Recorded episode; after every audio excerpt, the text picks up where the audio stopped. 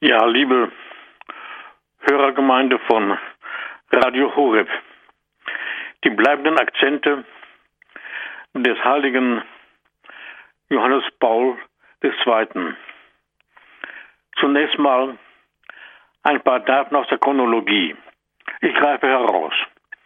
Wir fangen an am 18. Mai 1920 wird Karol Josef Wojtyła, das dritte und jüngste Kind von Karol Wojtyła und seiner Frau Emilia, geboren. Und zwar in Wadowice, einer kleinen Stadt, 50 Kilometer von Krakau entfernt. 1938 beginnt Karol Wojtyła an der Universität in Krakau das Studium der Philosophie und der Literatur. Dann kam 1939 die nationalsozialistische Besatzung. Sie schließt die Universität. Von 1940 bis 1944 wird Karol Wojtyła zur Zwangsarbeit verurteilt und arbeitet in einem Steinbruch und einer Chemiefabrik. Wir machen einen Sprung. 1958 wird Karol Wojtyła Bischof von Krakau. Er nimmt am Zweiten Vatikanischen Konzil teil, 1962 bis 1965. 1964 wird Karol Wojtyła zum Erzbischof von Krakau. Er wird 67 Kardinal. Ein sanfter, aber doch spürbarer Widerstand gegen die kommunistische, kommunistische Machthaber in Polen sowie die Versöhnung mit Deutschland sind Schwerpunkte seines Wirkens. Einige der Schwerpunkte. 1978. Das Konklave wählt den inzwischen 58-jährigen Karol Wojtyła zum Papst. Er ist der erste Nicht-Italiener auf dem Heiligen Stuhl seit über 400 Jahren.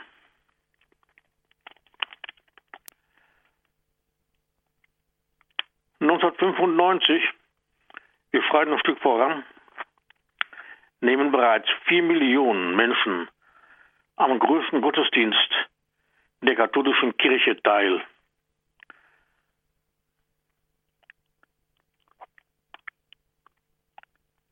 Am 2. April 2005 verstirbt Papst Johannes Paul II. im Alter von 84 Jahren. Zur feierlichen Totenmesse kommen ebenfalls vier Millionen Pilger nach Rom. Am 27. April 2014 war seine Heiligsprechung. Dieser Papst, Jahrhundertpapst genannt, hat bleibende Spuren hinterlassen. Einige bleibende Akzente wollen wir heute herausheben.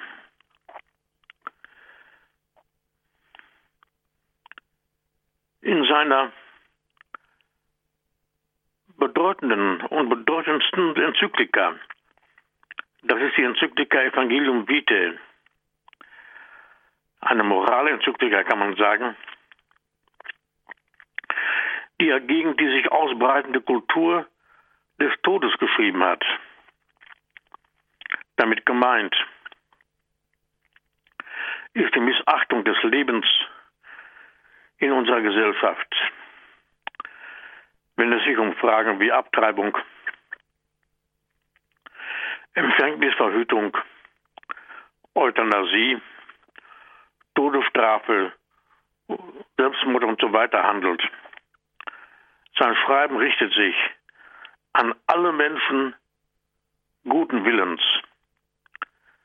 Denn der moralische Verfall, sichtbar in Gesetzen, die das Vernichten von Leben gestatten, betrifft alle und ruft alle dazu auf, Widerstand zu leisten. Also eine Enzyklika über den Rahmen der Konfessionen und Religionen hinaus.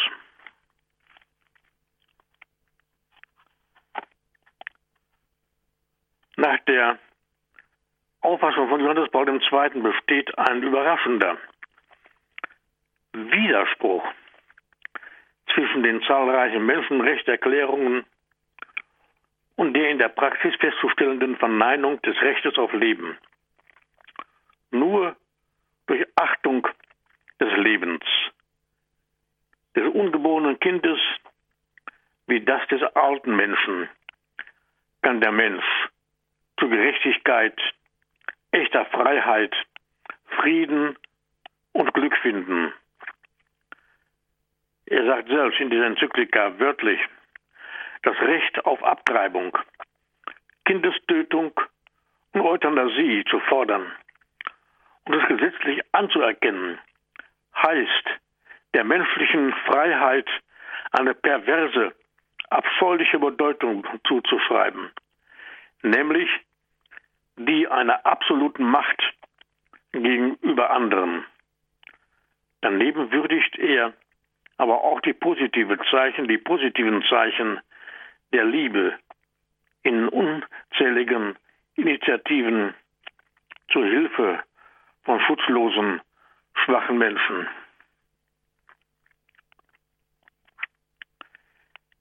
In einem Nachwort zu dieser Enzyklika lüftet der damalige Korrespondent des Heiligen Vaters, nämlich Louis-Paul Adorn, ein Geheimnis, welches bislang nicht bekannt war.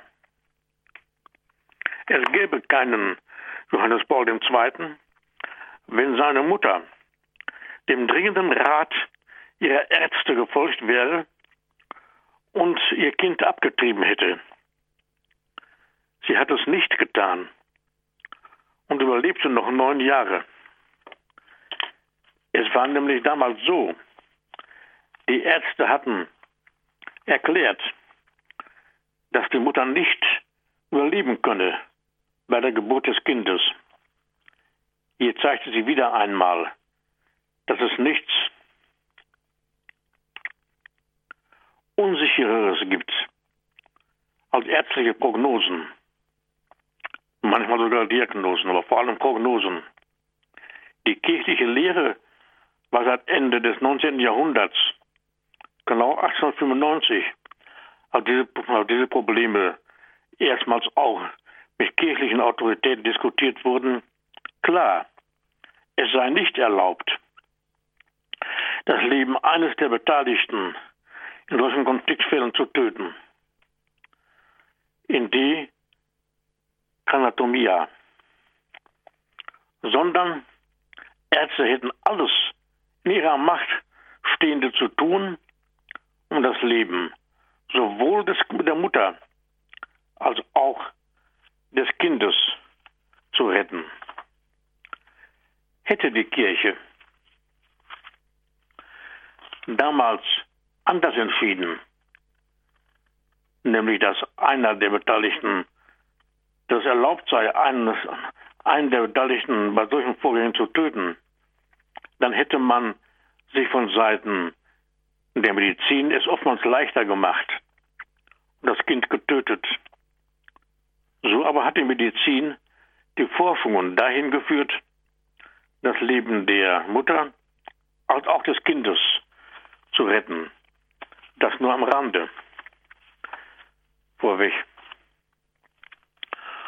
Und so kann man sagen, dass die bleibenden Aussagen des heiligen Johannes Paul II. auch eine biografische Note haben. Ich hatte hier auch eben darauf hingewiesen, dass Karol Woltiver als Zwangsarbeiter in einem Steinbruch in einer Chemiefabrik gearbeitet hat. Auch da gibt es biografische Quellen, die das Recht auf Leben und Unversehrtheit der Person so deutlich herausheben. Das muss man doch sagen. Und was wichtig ist in der Welt, was Karol Wolkenwald so deutlich gesehen hat, ist die Barmherzigkeit der Menschen untereinander. Und der Mensch als Ebenbild Gottes und Gott zu sehen als ein Gott der Barmherzigkeit, da hat er das Fest der göttlichen Barmherzigkeit eingeführt in das Kirchenjahr, nämlich am zweiten Sonntag nach Ostern. Das haben wir vor kurzem gehabt, das Fest der göttlichen Barmherzigkeit. An diesem Fest ist er übrigens heilig gesprochen worden. Denn im Alten Testament und im Neuen Testament bezeichnet die Barmherzigkeit des Menschen den konkreten Erweis des Erbarmens. Und daher gibt es ja auch die Werke der Barmherzigkeit. Barmherzigkeit gegenüber dem, dem Nächsten, im Alten Testament sogar gegenüber dem, dem Vieh, ist den Propheten eine ernste Pflicht, ist Zeichen der Gottesverehrung, sichert Gottes Segen, auch eine Voraussetzung des göttlichen Erbarmens. Und da der, nun da der Mensch sieht, dass Gott der Gott der Barmherzigkeit ist, hat er als Ebenbild Gottes ebenfalls Barmherzigkeit zu üben, denn die Liebe Gottes zeigt sich ja in der Barmherzigkeit. Und es ist ja auch so, wenn der Mensch liebt und Barmherzigkeit ausübt, tritt die Ebenbildlichkeit Gottes am stärksten in Erscheinung. Wir sehen es auch im Neuen Testament, wo Jesus die Barmherzigkeit als Grundforderung des Gotteswillens fordert.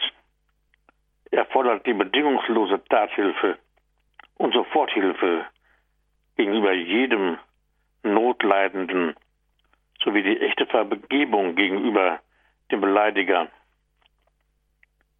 Erweis der Barmherzigkeit ist die unerlässliche Voraussetzung für die göttliche Vergebung. Wir haben das Gleichnis vom barmherzigen Samariter. Und wir wissen, dass die Barmherzigkeit zu den Kennzeichen, zu, den erst, zu dem ersten Kennzeichen Gottes gehört. Thomas von Aquin sagt ja, das Werk der göttlichen Gerechtigkeit setzt immer das Werk der Barmherzigkeit voraus und gründet in ihr.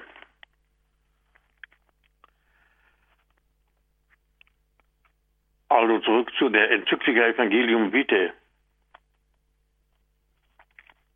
wo er ganz deutlich die Lehre der katholischen Kirche aussagt und bestätigt. Er sagt, mit der Petrus und seinen Nachfolgern von Christus verliehenen Autorität bestätige ich daher in Gemeinschaft mit den Bischöfen der katholischen Kirche, dass die direkte und freiwillige Tötung eines unschuldigen Menschen immer ein schweres sittliches Vergehen ist. Diese Lehre ist auf jenem ungeschriebenen Gesetz begründet, das jeder Mensch im Lichte der Vernunft in seinem Herzen findet, ist von der Heiligen Schriften neu bestätigt, von der Tradition der Kirche überliefert und vom ordentlichen und allgemeinen Lehramt gelehrt. Weiterhin sagt er, eine ähnliche Diktion. Angesichts einer solchen Einmütigkeit in der Tradition der Lehre, er stellt nämlich die Einmütigkeit fest, und Disziplin der Kirche,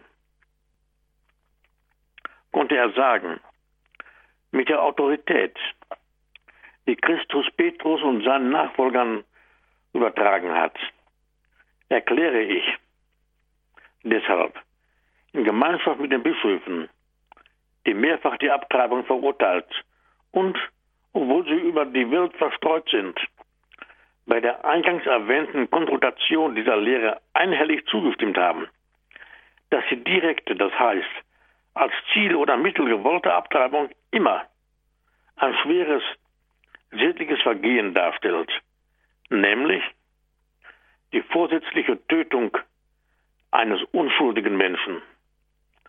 Diese Lehre ist auf dem Naturrecht und auf dem geschriebenen Wort Gottes gegründet und der Tradition der Kirche überliefert und vom ordentlichen und allgemeinen Lehramt der Kirche gelehrt.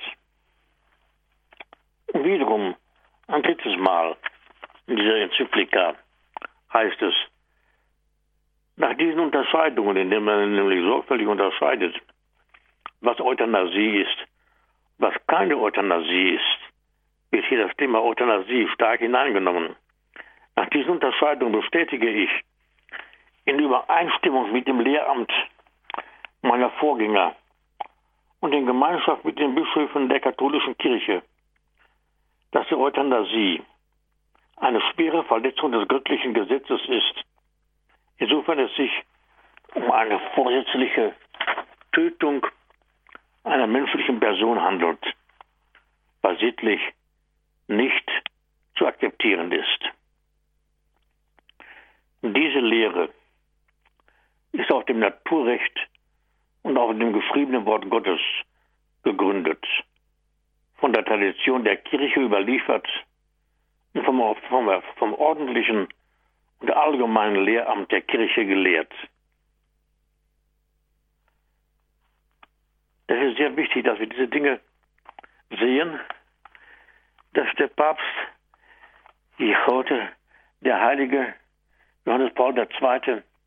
Akzente gesetzt hat, die in die Zukunft greifen die Zukunft der Kirche und der Welt bestimmen sollen und bestimmen werden. In dem Zusammenhang zeigt er die Familie auf als das Heiligtum des Lebens. Und die Theologie von Ehe und Familie für alle Familien selbst lebendig und erfahrbar werden zu lassen. Das war ein Grundanliegen von Johannes Paul II. Zu Recht wurde er der Familienpapst genannt. Und heute noch, oder heute gerade, als Patron der Familie verehrt. Er schöpfte aus der Heiligen Schrift, aber auch aus der frühchristlichen Überlieferung der Patristik als auch aus der christlichen Philosophie. Er lehrte ja an der Universität Lublin, die heute seinen Namen trägt.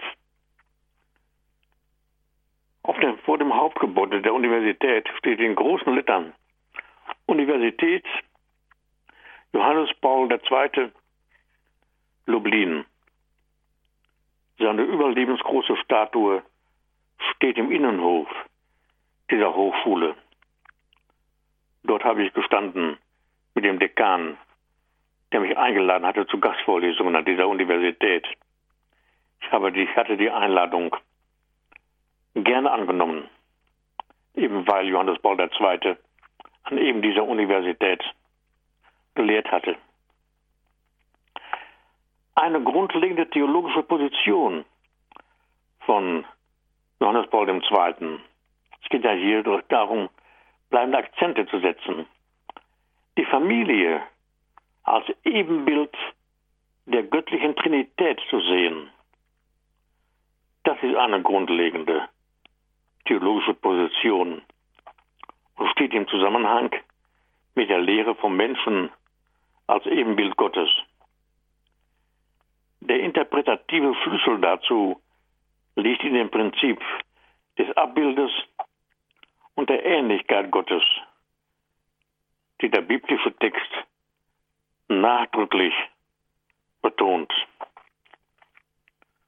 Das Kriterium der Analogie, der Ähnlichkeit, Entsprechung der Gleichartigkeit in bestimmten Punkten ist es also, aufgrund dessen es uns möglich ist, so Johannes Paul II. wörtlich, von am Beginn des Buches Genesis die Wirklichkeit der Vaterschaft und Mutterschaft und daher auch der menschlichen Familie zu erkennen. Gratissimum Sandes 6, Kapitel 6, dem Brief des Papstes an die Familien.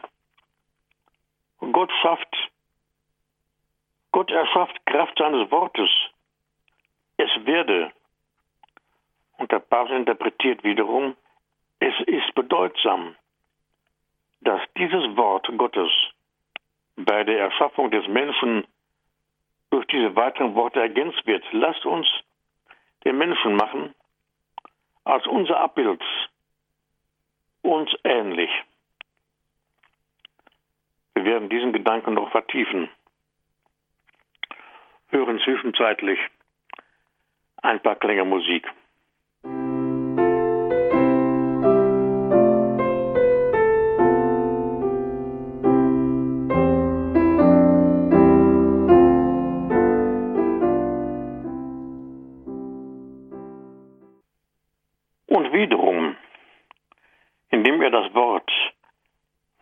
Menschen machen als unser Abbild, uns ähnlich, nämlich Genitiv 1,26, interpretiert Johannes Paul II. in der Enzyklika in der genannten. Der Schöpfer geht, bevor er den Menschen schafft, gleichsam in sich selbst, um darin das Vorbild und die Inspiration im Geheimnis seines Wesens zu suchen, das sich in gewisser Hinsicht von hier als göttliches Wir offenbart. Diese Offenbarung verdichtet sich in dem Wort von Genesis 1,27. Gott schuf also den Menschen als sein Abbild. Als Abbild Gottes schuf er sie. Das Kriterium der Analogie vertiefend, die Ähnlichkeit mit Gott auf die sich die Familie gründet, betont der Papst. Im Licht des Neuen Testamentes ist es möglich, das Urmodell der Familie in Gott selber, im trinitarischen Geheimnis seines Lebens wiederzuerkennen. Das göttliche Wir bildet das ewige Vorbild des menschlichen Wir, vor allem jenes Wir, das von dem nach dem Abbild und der Ähnlichkeit Gottes geschaffene Mann und Frau gebildet ist. Im Brief des Papstes an die Familie Nummer 6. So wie der Mensch also als Einzelwesen, als Ebenbild Gottes glaubend erfasst werden kann, so kann die menschliche Familie als Ebenbild und Sichtbarwerdung der göttlichen Trinität wiedererkannt werden. Der Mensch wurde am Anfang als Mann und Frau geschaffen. Das Leben der menschlichen Gemeinschaft, der kleinen Gemeinschaften wie der ganzen Gesellschaft, trägt das Zeichen dieser Urdualität. Aus ihr gehen die Männlichkeit und die Weiblichkeit der einzelnen Individuen hervor. So im Brief an die Familien, sechstes Kapitel. Die geheimnisvolle Einheit, die in der göttlichen Trinität glaubend erfasst wird, spiegelt sich in der menschlichen Ehe und Familie wider. In der Trinitätslehre gibt es für die gegenseitige Durchdringung der drei göttlichen Personen die griechische Bezeichnung Perichorese, eigentlich das Herumgehen, das Ineinanderübergehen. Perichorecho, Perichoreo, das Verbum dazu, heißt herumgehen, auf jemanden übergehen. Eine jede göttliche Person ist ganz in jeder anderen. Sie sind im Sein und Wirken voneinander nicht zu trennen. Schon in der Patristik hat man den Inhalt der kirchlichen Trinitätslehre auf die menschliche Familie bezogen. Das Wort Perichorese findet sich bereits bei Gregorius von Nazianz. Und bis in die früheste Zeit der Kirche geht die Glaubensgewissheit zurück, dass die Familie das Abbild der göttlichen Trinität ist. Und man wird auch sagen dürfen, dass Gott seine geheimnisvolle Trinität durch die menschliche Familie offenbart. Das ist ein wichtiger Gesichtspunkt, dass wir diesen Gedanken auch sehen, nämlich die Offenbarung der göttlichen Trinität durch die menschliche Familie. Das, Sichtbar das Sichtbarwerden der göttlichen Trinität durch die Familie. Dieser Gesichtspunkt ist weitestgehend in Vergessenheit geraten, obwohl in der frühen Christenheit, in der Patristik, es ein tragender Gesichtspunkt war, den der Papst neu herausgehoben hat. Diese Sicht eröffnet den Menschen auch heute noch neue Aspekte, vor allen Dingen auch für die Zukunft.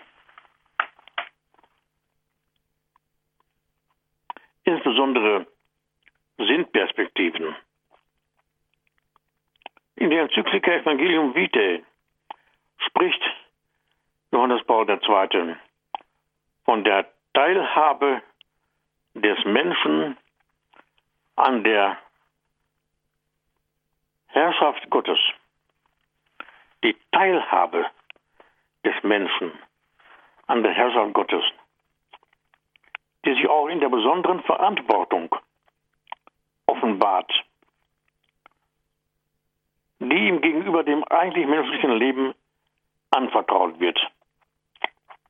Und dann heißt es in der Enzyklika, da sind wir jetzt im Moment, die Enzyklika Evangelium Vitae, was das denn für eine Art Verantwortung ist. Die besondere Verantwortung. Eine Verantwortung. Jetzt Originalton. Der heilige Johannes Paul II.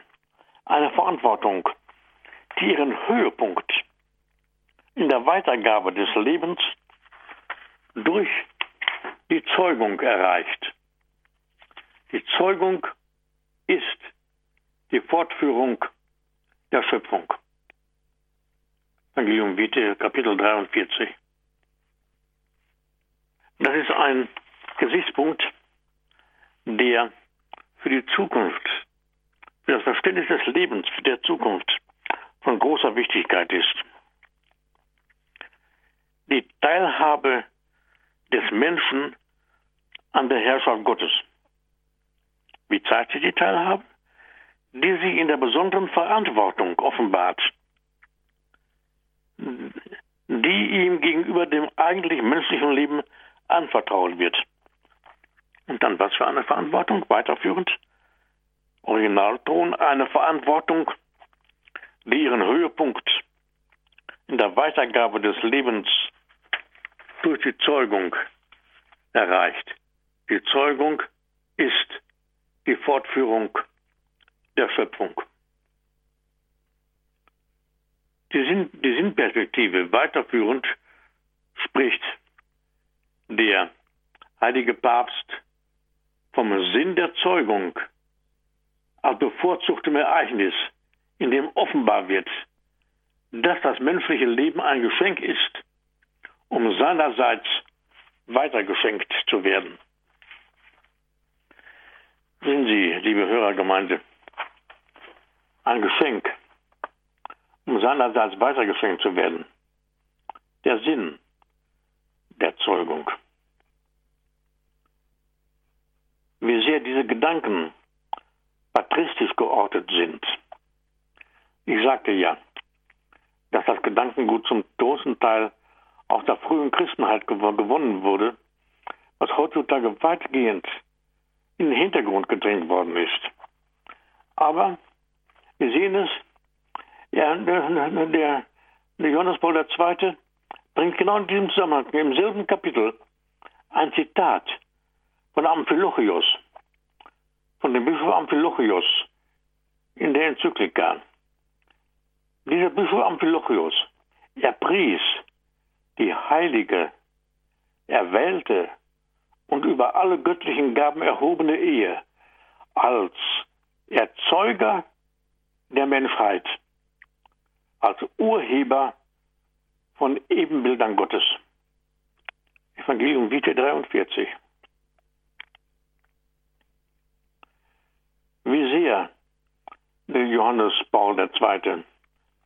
in die Patristik hineingriff, zeigt sich in einer Predigt bei der Eucharistiefeier mit den Familien, indem er sagte, die Zukunft der Menschen auf der Erde hängt von der Familie ab. Der göttliche Heilsplan und die Heilsgeschichte gehen über die menschliche Familie. Da sehen wir deutlich, da war hier das Wort von dem Bischof Amphilochios, übersetzt sozusagen. Es ist nochmal Amphilochios. Der Bischof Amphilochios pries die heilige, erwählte und über alle göttlichen Gaben erhobene Ehe als Erzeuger der Menschheit, als Urheber von Ebenbildern Gottes. Die Eheleute als Urheber von Ebenbildern Gottes. Evangelium Vitae 43. Johannes Paul II., der heilige Johannes Paul II., die Zukunft des Menschen auf der Erde hängt von der Familie ab. Der göttliche Heilsplan und die Heilsgeschichte gehen über die menschliche Familie.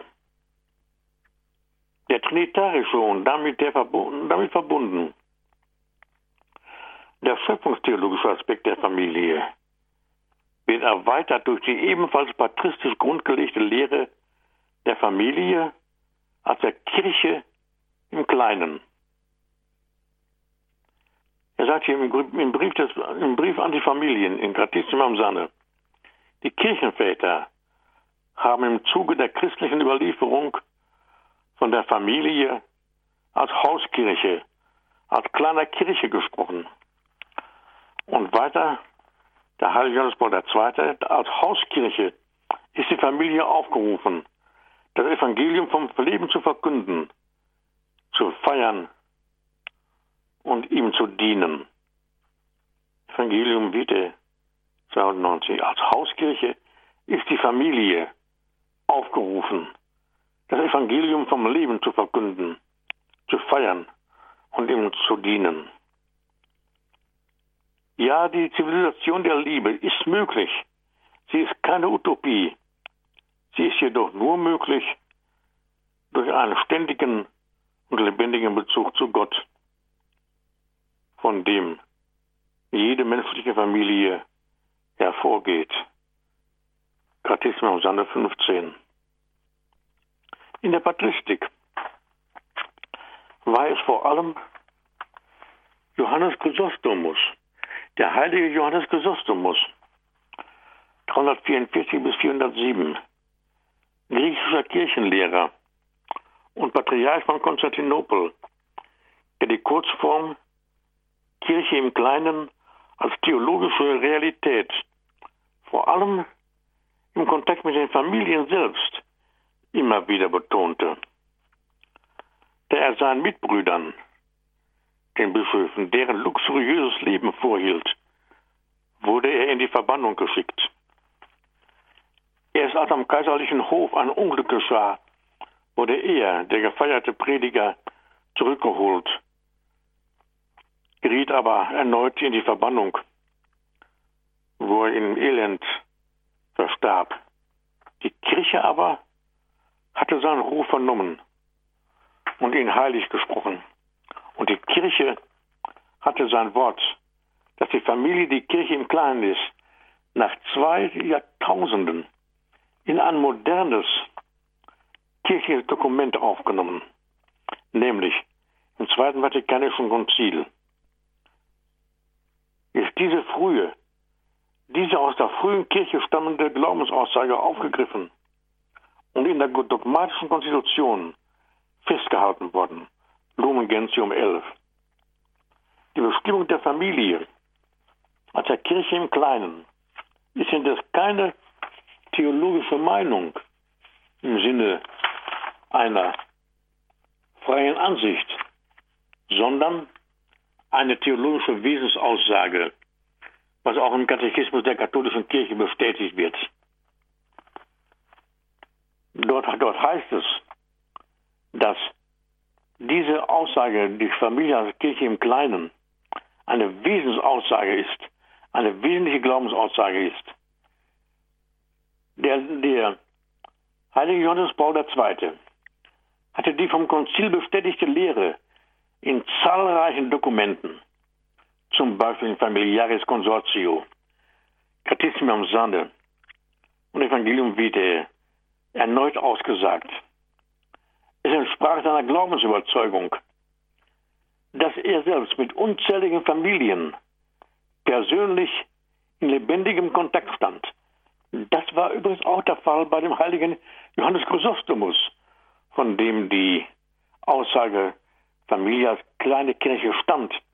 Er stand im zahlreichen, er stand im Kontakt mit zahlreichen Familien seiner Zeit. Er wollte nämlich sehen, wo die Kirche in ihrer kleinen Form tatsächlich zu sehen war. Und das war für ihn die Familie. Und bei Johannes Paul II., beim heiligen Johannes Paul II. ist es ähnlich so. Er hatte mit zahlreichen Familien, äh, als Bischof in Krakau, als Erzbischof, als Universitätslehrer, immer Kontakt. Ich selber habe mit Leuten gesprochen, die das bestätigen können. Als ich in Lublin war und auch an der, an der Universität Thomasow, eine, sie gehört zur Universität Lublin, und auch, auch dort bei Feierlichkeiten Vorlesungen gehalten hat, habe ich mit zahlreichen Leuten gesprochen, die aus eigener Erfahrung noch wussten, dass Johannes Paul II. mit vielen Familien, mit zahlreichen Familien persönlichen Kontakt hatte, weil er einfach sah, dass hier die Kirche in ihrer kleinen Form lebendig war. Die Familie als, als das Abbild der göttlichen Trinität das Kirche im Kleinen sind die eigentlichen theologischen Grundpfeiler des Familienverständnisses seit urchristlicher Zeit. Mit dieser theologischen Gewissheit, mit dieser theologischen Gewissheit, wodurch sich die junge Kirche von der gnostischen und vor allem den familienfeindlichen manichäischen Irrlehren abhob, bereitete sie sich in unvorstellbar kurzer Zeit über die damals bekannte Welt aus. In Familiares Consortio heißt es, die christliche Familie erbaut das Reich Gottes in der Geschichte. Evangelium Vitae als Hauskirche ist die Familie aufgerufen, das Evangelium vom Leben zu verkünden, zu feiern und ihm zu dienen. Und wenn wir die Worte von dem heiligen Johannes Paul II. sehen, die christliche Familie erbaut das Reich Gottes in der Geschichte, es schwebt ja auch ein Hauch Philosophie über solchen Worten. Die Familie erbaut das Reich Gottes in der Geschichte. Der Hauptphilosophie, ja, wer soll denn sonst das Reich Gottes in der Geschichte erbauen, wenn nicht die Familie? Und daher gibt es nicht nur die Berufung zur Ehe und Familie, worauf schon das Zweite Vatikanische Konzil hinwies, sondern ebenfalls die Berufung der Familie, worauf der heilige Johannes Paul II in familiäres Konsortio hinweist. Wozu ist die Familie berufen? Eine dreifache Berufung. Eine dreifache Berufung. Erstens zur Heiligung ihrer selbst zur Heiligung der Kirche und zur Heiligung der Welt. Das ist die Berufung der, der Familie. Ist es möglich, dass Menschen berufen werden zur Familie, sie zu gründen, eine kleine Kirche zu bilden, die kleinste Einheit der Kirche zu bilden? Und sie ist dann berufen zur Heiligung ihrer selbst, nicht nur der Eltern gegenüber den Kindern, sondern auch der Kinder gegenüber den Eltern, wenn wir mal an alt gewordene Eltern denken. Und dann der Dienst der Kinder. Also, umfassend gesehen, die Heiligung ihrer selbst, die Heiligung der Kirche und die Heiligung der Welt. Wir machen eine kleine Musikpause.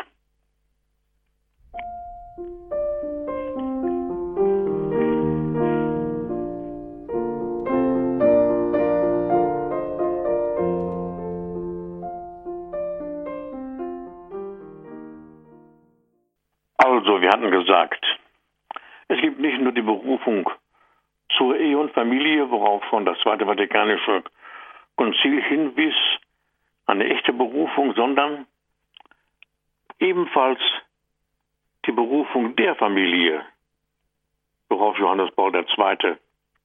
in Familiaris Consortio hinweist. Sie ist berufen, die Familie, zur Heiligung ihrer selbst, zur Heiligung der Kirche und zur Heiligung der Welt.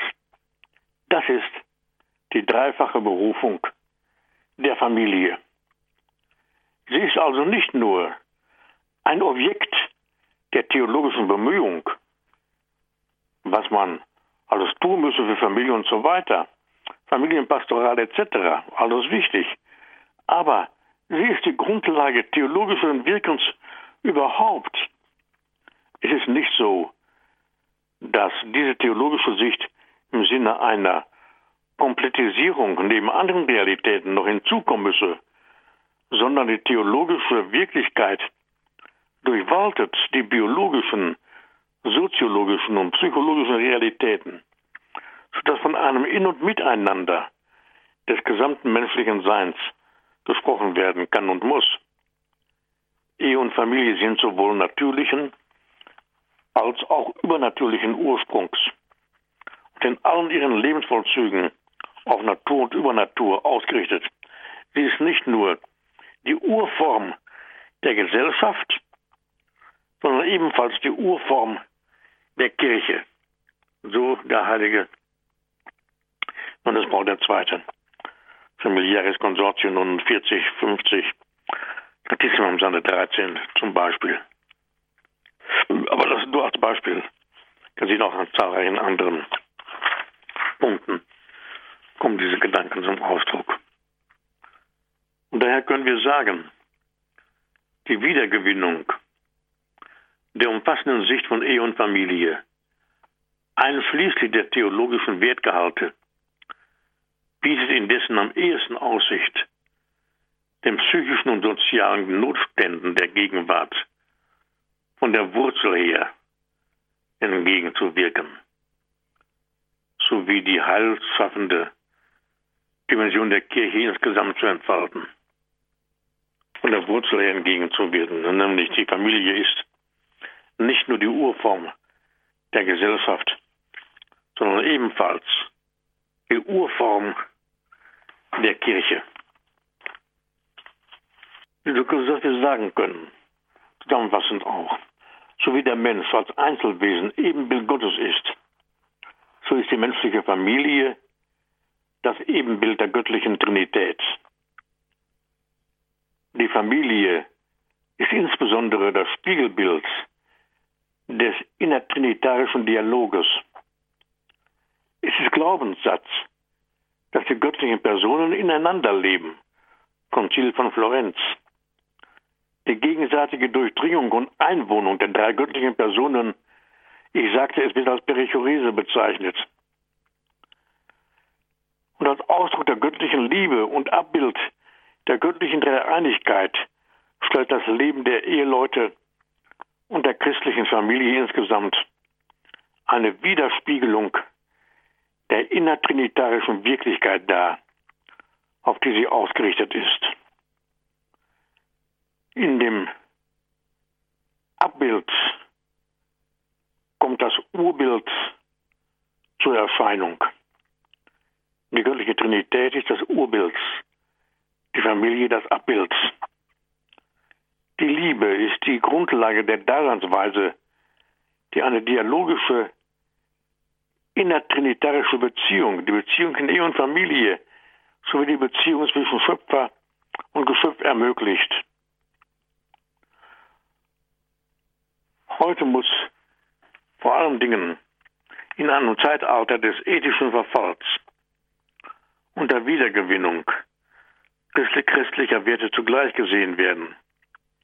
Dass christlich gelebte Ehe und Familie das Abbild der Trinität ist, das sich auf Christus hin orientiert ist und eine besondere Form der Christusnachfolge darstellt, die allerdings ein sehr hohes Maß an Verzicht und Opferbereitschaft verlangt. Zur Fähigkeit zum Verzichten muss noch etwas ebenfalls Wesentliches hinzukommen, nämlich die Befähigung zum ungeteilten Einsatz für das mitmenschliche Du. Das gilt hinsichtlich der Familienmitglieder untereinander, als auch für den Sendungsauftrag der kleinen Kirche nach außen, zur großen Kirche und zur Welt hin. Da die christliche Familie, die aus der christlichen Ehe erwächst, die eigentliche Urzelle, Urform der Kirche ist, begründet die christliche Ehe ein gottgeweihtes Leben der Ehepartner und der Familie insgesamt. So haben sich die Eheleute zusammen mit ihren Kindern in der Liebe Gottes mit ganzem Herzen, ganzer Seele und mit allen ihren Kräften Matthäus 18, 20 einzusetzen und in dieser besonderen Form christlichen Lebens einander und den größeren Gemeinschaften zu dienen. Und darum gilt auch für die christliche Ehe das Herrenwort, was Gott nun verbunden hat, darf der Mensch nicht trennen. Und ebenfalls gilt für die Ehe und Familie in ganz besonderer Weise, wo zwei oder drei in meinem Namen versammelt sind, da bin ich mitten unter ihnen. Und dann der Aspekt zur Gesamtkirche hin.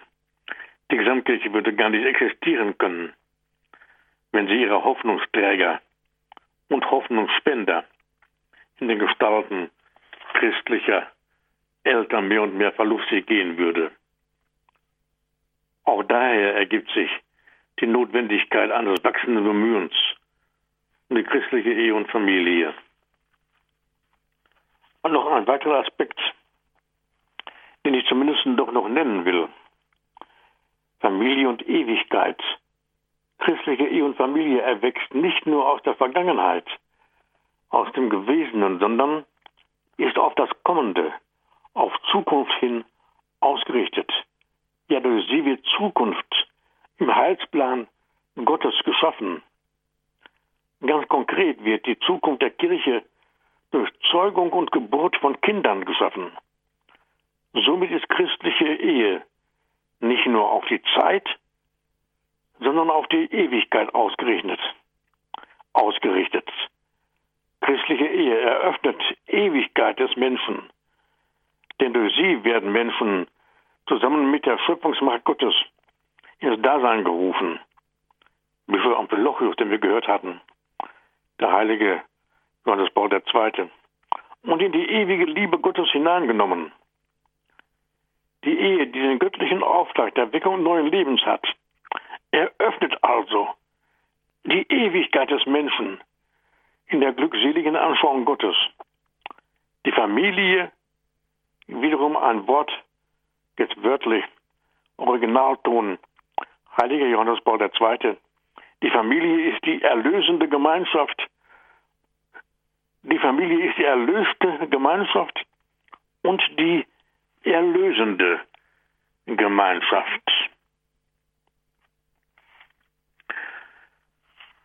Und sie hat insofern die Liebe Gottes und die Barmherzigkeit Gottes, hatten wir ja anfangs einiges darüber gesagt, in die Welt hineinzuleben. Ein jeder fragt ja auch nach dem Sinn des Leidens, der Sinn des Leidens als Berufung zu sehen. Und das hat die Familie der Christenheit und der Welt darzuleben und darzutun. Die Antwort auf die Frage nach dem Sinn des menschlichen Leidens ist, das Leiden ist eine Berufung. Die Antwort, die der Mensch durch die Teilhabe am Weg Christi, der inneren Begegnung mit dem Meister erhält, ist ihrerseits mehr als eine nur abstrakte Antwort auf die Frage nach dem Sinn des Leidens. Sie ist in der Tat vor allem ein Ruf. Sie ist eine Berufung. Christus erklärt nicht in abstrakter Weise die Gründe des Leidens. Um auf diesen Gesichtspunkt noch ein wenig zu vertiefen, nach den Worten des heiligen Johannes Paul II. Vor allen Dingen in dem apostolischen Schreiben Salvifici Doloris über den christlichen Sinn des menschlichen Leidens. Das gehört nämlich auch dazu. Zur Ehe und Familie gehört nämlich auch dazu, das Leiden zu bestehen und den Sinn des Leidens zu sehen und das Leiden als Berufung zu sehen und das der Welt darzutun. Das gehört auch zum Auftrag der, der Heiligung der Kirche und der Welt. Das muss nämlich aus der Familie heraus abgelesen werden. Christus erklärt nicht in abstrakter Weise die Gründe des Leidens, sondern sagt vor allem, folge mir. Das ist die Antwort Jesu. Durch mein Kreuz während der Mensch das Kreuz auf sich nimmt und sich dabei geistig mit dem Kreuz Christi vereinigt, enthüllt sich vor ihm mehr und mehr der heilbringende Sinn seines Leidens. Der Mensch findet dessen Sinn, diesen Sinn, nicht auf seiner menschlichen Ebene, sondern auf der Ebene des Leidens Christi. Zugleich aber steigt der heilbringende Sinn des Leidens von der Ebene Christi auf die Ebene des Menschen herab, wie der heilige Johannes Paul II. da tut und will gleichsam zu seiner persönlichen Antwort. Nun findet der Mensch in seinem Leiden den inneren Frieden und sogar nach den Worten des Apostels Paulus Freude, denn von solcher Freude spricht der Apostel im, Kolosserbrief. Jetzt freue ich mich in den Leiden, die ich für euch ertrage. Quelle der Freude wird die Überwindung des Gefühls und der Nutzlosigkeit des Leidens. Das Gefühl der Nutzlosigkeit des Leidens wird überwunden. Das Leiden verzehrt nicht nur den Menschen innerlich, sondern macht ihn wohl auch zu einer Last für die anderen. Der Mensch sieht sich dazu verurteilt häufig, von der anderen, von den anderen Hilfe und Beistand zu erhalten und kommt sich selbst zugleich als unnütz vor. Die Entdeckung, da will ich zum Schluss noch sagen, unsere Zeit neigt sich dem Ende. Die Entdeckung des heilbringenden Sinnes eines Leidens in Gemeinschaft mit Christus verwandelt dieses niederdrückende Gefühl. Der Glaube an die Teilhabe an den Leiden Christi bringt die innere Gewissheit mit sich, dass der leidende Mensch nach dem Apostel Paulus wörtlich ergänzt, was an den Leiden Christi noch fehlt. Auch ein wichtiger, ein bleibender Gesichtspunkt, ein bleibender Akzent der Theologie des heiligen Johannes Paul II. Das Erlöserleiden Christi wird für den Menschen existenziell wirksam.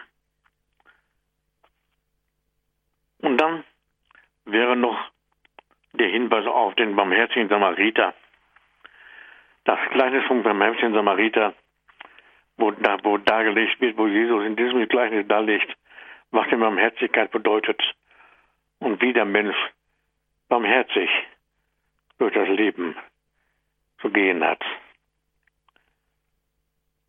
Es sind wenige Gesichtspunkte, aber doch denke ich die wichtigsten aus dem Pontifikat des heiligen Johannes Paul II die wir hier versucht haben, ein wenig zu vertiefen.